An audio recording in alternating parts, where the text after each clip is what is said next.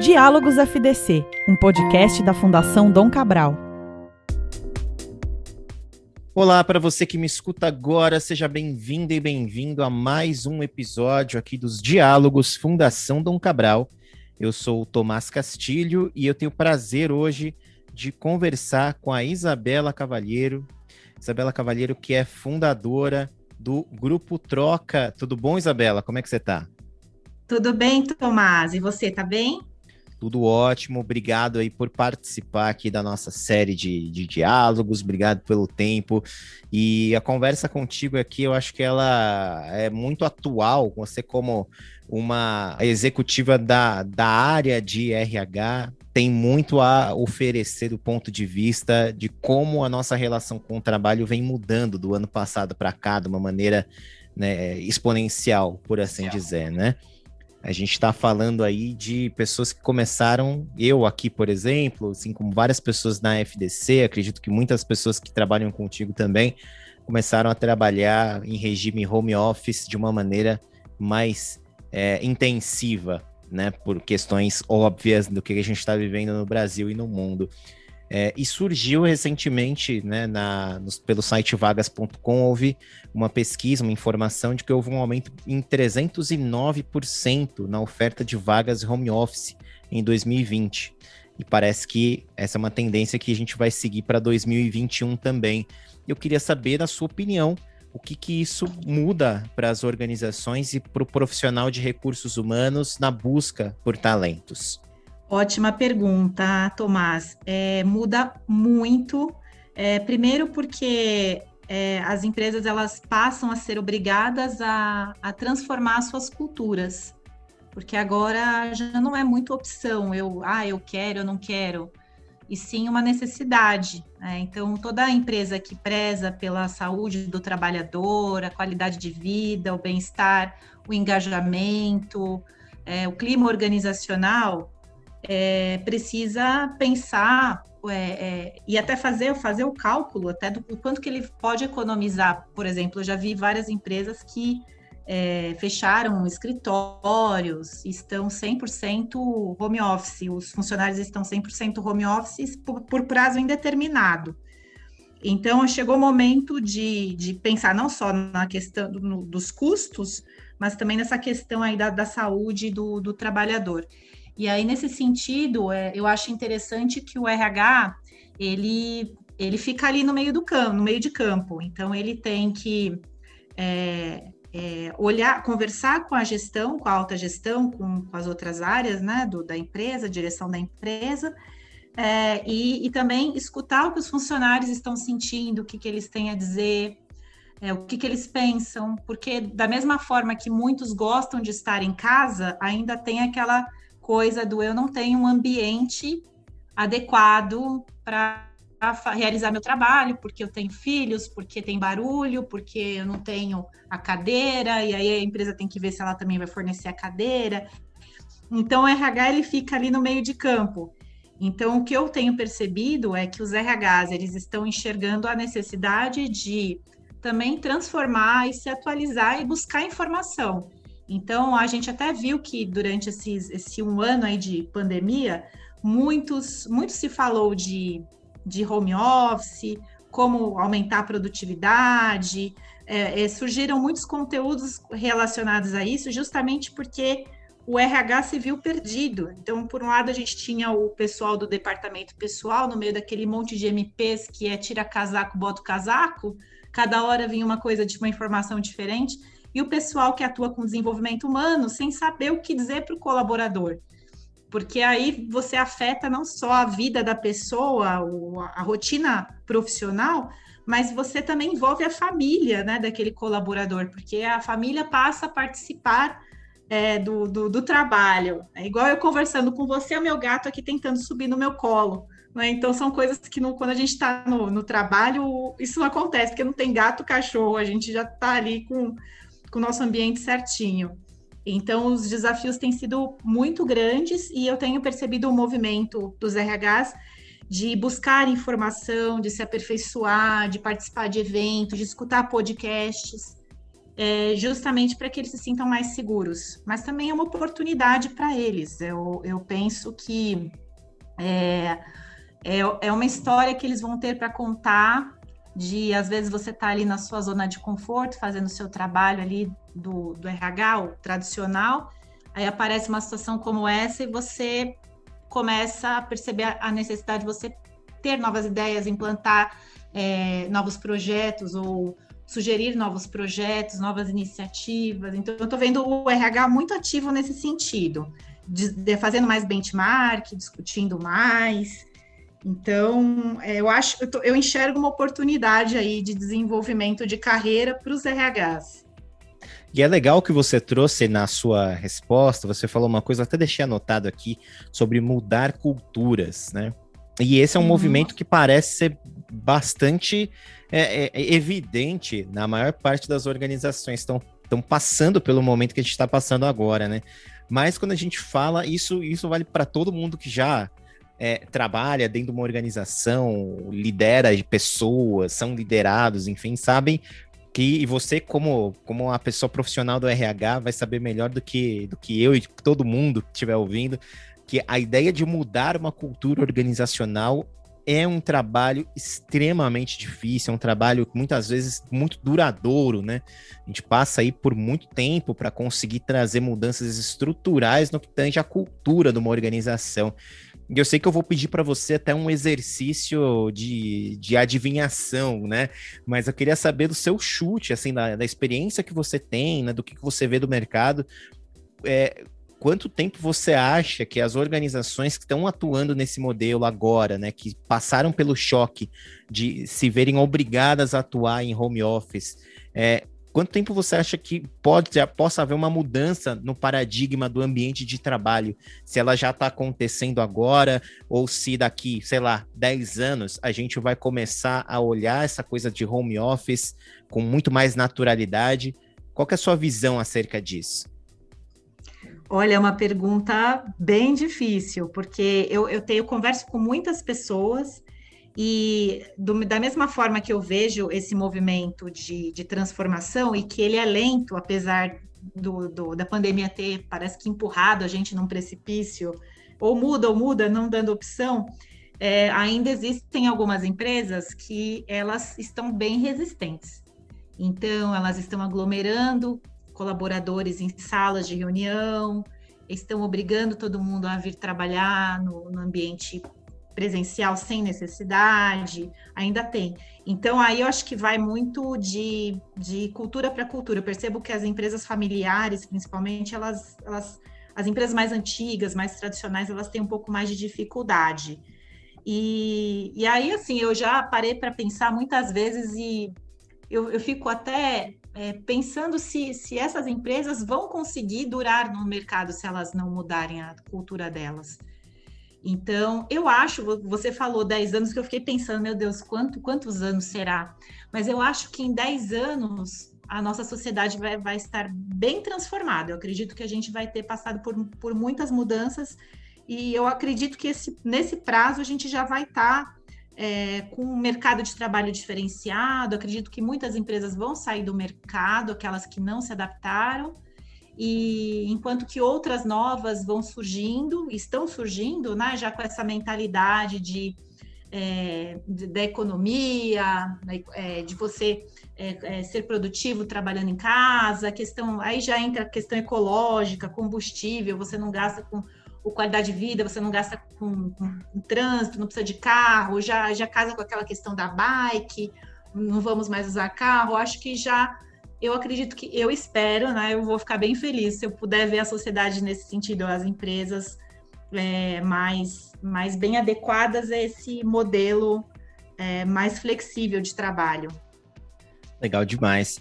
É, um outro ponto que eu queria trazer aqui na, na, nossa conversa é o, sobre o desenvolvimento das pessoas, né? A gente falou de recrutamento, falou de, enfim, da relação que as pessoas estão tendo é, com o trabalho, enfim, mas eu queria falar um pouco de como é que os RHs, como é que a gestão de pessoas passa a desenvolver pessoas nesse período, né? A gente tem a questão de a nossa relação com o espaço mudou, de fato, as preocupações, como você mesma disse no começo da nossa conversa, né? A gente, se a gente tem um espaço em casa apropriado para o trabalho, uma cadeira, mesa, tudo mais, o gato passando em cima da, da, da mesa, na frente da reunião, como acontece, é, e a nossa relação né, com, com os nossos colegas também muda um pouco, porque aquela proximidade física já não existe mais, pelo menos por agora. Eu queria saber, na verdade, o que, que você vê de nova característica sobre o desenvolvimento das pessoas, né? O que, que os times estão ganhando. Né? Acho que falar que os times estão perdendo acaba sendo um pouco mais fácil, mas também queria ouvir de você. Mas o que, que a organização, a gestão, as pessoas estão ganhando com isso, com essa experiência, se elas estiverem, obviamente, ganhando alguma coisa? É, esse é um ponto bem, bem delicado, porque é, essa, essa coisa do, do relacionamento, do contato humano, é uma coisa que ela faz bastante falta para as pessoas, especialmente para quem é de RH. Quem de RH já tem essa coisa do, do contato, de gostar de gente, e isso eu percebo que, que impactou bastante para essas pessoas. Você não estar ali sentindo no dia a dia, igual é, eu sempre oriento, eu falo, ah, é, anda no chão de fábrica, conversa com as pessoas. Então aí faz falta porque você não consegue é, não consegue ter você não consegue ter a mesma visão que você tinha quando você estava, estava presente. A parte de desenvolvimento, ela passou por uma adequação, né? Então, hoje, os treinamentos é, têm sido feitos de maneira remota, então tem muito é, treinamento. Eu, eu, vejo que os RHs eles estão correndo atrás para utilizar a plataforma LMS, conhecer as metodologias de, de treinamento e desenvolvimento. É, porém, ao mesmo tempo que eu vejo que tem esse movimento de, de, de desenvolver pessoas no formato online, eu vejo um RH preocupado do quanto que esse colaborador vai conseguir aproveitar, porque você entrega muito na mão dele como que ele vai gerir isso. Então, isso eu vejo muito acontecendo. Então, muitas vezes você entrega alguma coisa de qualidade, mas a pessoa se distrai com o celular, é, fecha a câmera, e enfim, aí ela, você não sabe se ela está é, aproveitando aquele conteúdo ou se não está. Então eu vejo um RH bastante receoso com relação a, ao aproveitamento dos colaboradores e muitos muitos deles é, ainda querem fazer o presencial quando eles percebem que a demanda ela é realmente necessária eles querem fazer aí eles já veem essa coisa do distanciamento é, é, vamos fazer numa sala grande, com todos os cuidados e tal. Então, eu vejo que tem muitas empresas que é, não estão confiando tanto ainda, porque, mas não porque não acreditem no, no, formato, na metodologia, porque a metodologia é ótima, mas sim como que a pessoa vai se comportar do outro lado, é, se ela realmente vai aproveitar, até porque os colaboradores, eles, muitos deles não enxergam é, o, a parte de, de, treinamento, acha que, ah, eu, mas eu estou cheio de trabalho, eu tenho que parar para fazer um treinamento. Ou às vezes a empresa coloca a pessoa para treinar no final de semana, que é, que é o dia de descanso, aí a pessoa já começa a não, não gostar, não curtir tanto. É, então, assim, é, e claro que isso não acontece em todas as empresas. Tem empresa que já tem essa cultura do treinamento e, e os colaboradores já enxergam como algo muito positivo para o desenvolvimento deles, mas ainda tem aquela coisa do é, vamos treinar por, porque precisa treinar, porque está ali no plano de, de, de anual de treinamento, você fazer esse curso, e, e, aí a pessoa já começa a encarar como uma obrigação, e ah, estou deixando de fazer uma coisa mais importante para fazer isso. Enfim, então eu vejo que tem um, um pouco disso, assim, uma, uma dificuldade maior, porque você não pode arrastar a pessoa para a sala de aula, porque você está fazendo uma coisa à distância. Isabela, antes da gente seguir para as recomendações, é, eu tenho uma última pergunta para fazer. Na verdade, um exercício de forecasting contigo. É, vamos pensar o seguinte: sei lá quanto tempo vai demorar, mas a pandemia passou, as pessoas voltam a ter uma rotina próxima do normal, o pessoal, as pessoas começam já estão em sua grande maioria vacinadas, voltam para as organizações, um trabalho é, misto de remoto com trabalho presencial, enfim, a gente pode criar conjecturas aqui de qualquer maneira, mas não é esse o foco que eu queria te perguntar. O que eu quero perguntar é o seguinte: passada essa experiência toda que a gente está vivendo, o que você acha que fica de não de aprendizado, mas o que, que fica de uma de, um, de algo de uma nova regra de um novo um, um aprendizado pétreo na, na, na, gestão de pessoas? O que, que você acha que dessa experiência como característica como novo costume como métrica enfim método veio para ficar de vez e, e, e transformar a forma como a gente recruta pessoas e como a gente desenvolve pessoas eu acho que é a gente não, não mais contar com, com um planejamento, é, sabe aqueles planejamentos fechadinhos que você falar, ah, eu vou seguir assim, desse jeito, vai ser desse jeito que, que eu vou fazer? É, eu acho que quem tem muito essa, essa coisa do, do planejamento, da, do método, eu acho que foi quem sofreu mais, porque esse, esse isso que a gente viveu é, demandou da gente muita criatividade muito jogo de cintura, muita resiliência. Então, eu acho que o profissional de RH, ele, é, se ele tiver agora, acho que passou no final do ano, planejar o ano de 2021, já contar com, com eventualidades, é, até sabe aquela coisa impossível, porque é, é eu, eu em 2019 eu acharia impossível acontecer o que está acontecendo hoje. Eu jamais eu imaginava, a gente nunca nem conta com isso.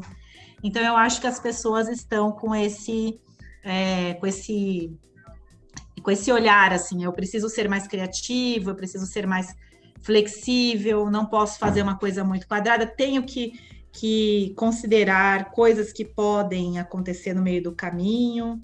É, enfim, é, essa, eu acho que é, que é mesmo essa questão da, da, da criatividade. Eu preciso ser criativo, eu preciso ser flexível. Isabela, antes para gente, a gente finalizar então a nossa conversa, a gente sempre pede aqui no Diálogos FDC recomendações. Podem ser recomendações de leitura, de filmes, de séries, o que, que você quiser recomendar para o público que estiver nos ouvindo agora. Olha, eu, eu tenho falado muito assim para as pessoas é, da importância de, de se atualizar, de buscar leituras é, não só não só é, leituras de artigos na, na, internet, que eu acho que tem muita coisa bacana, é, livros especialmente relacionados à questão de criatividade.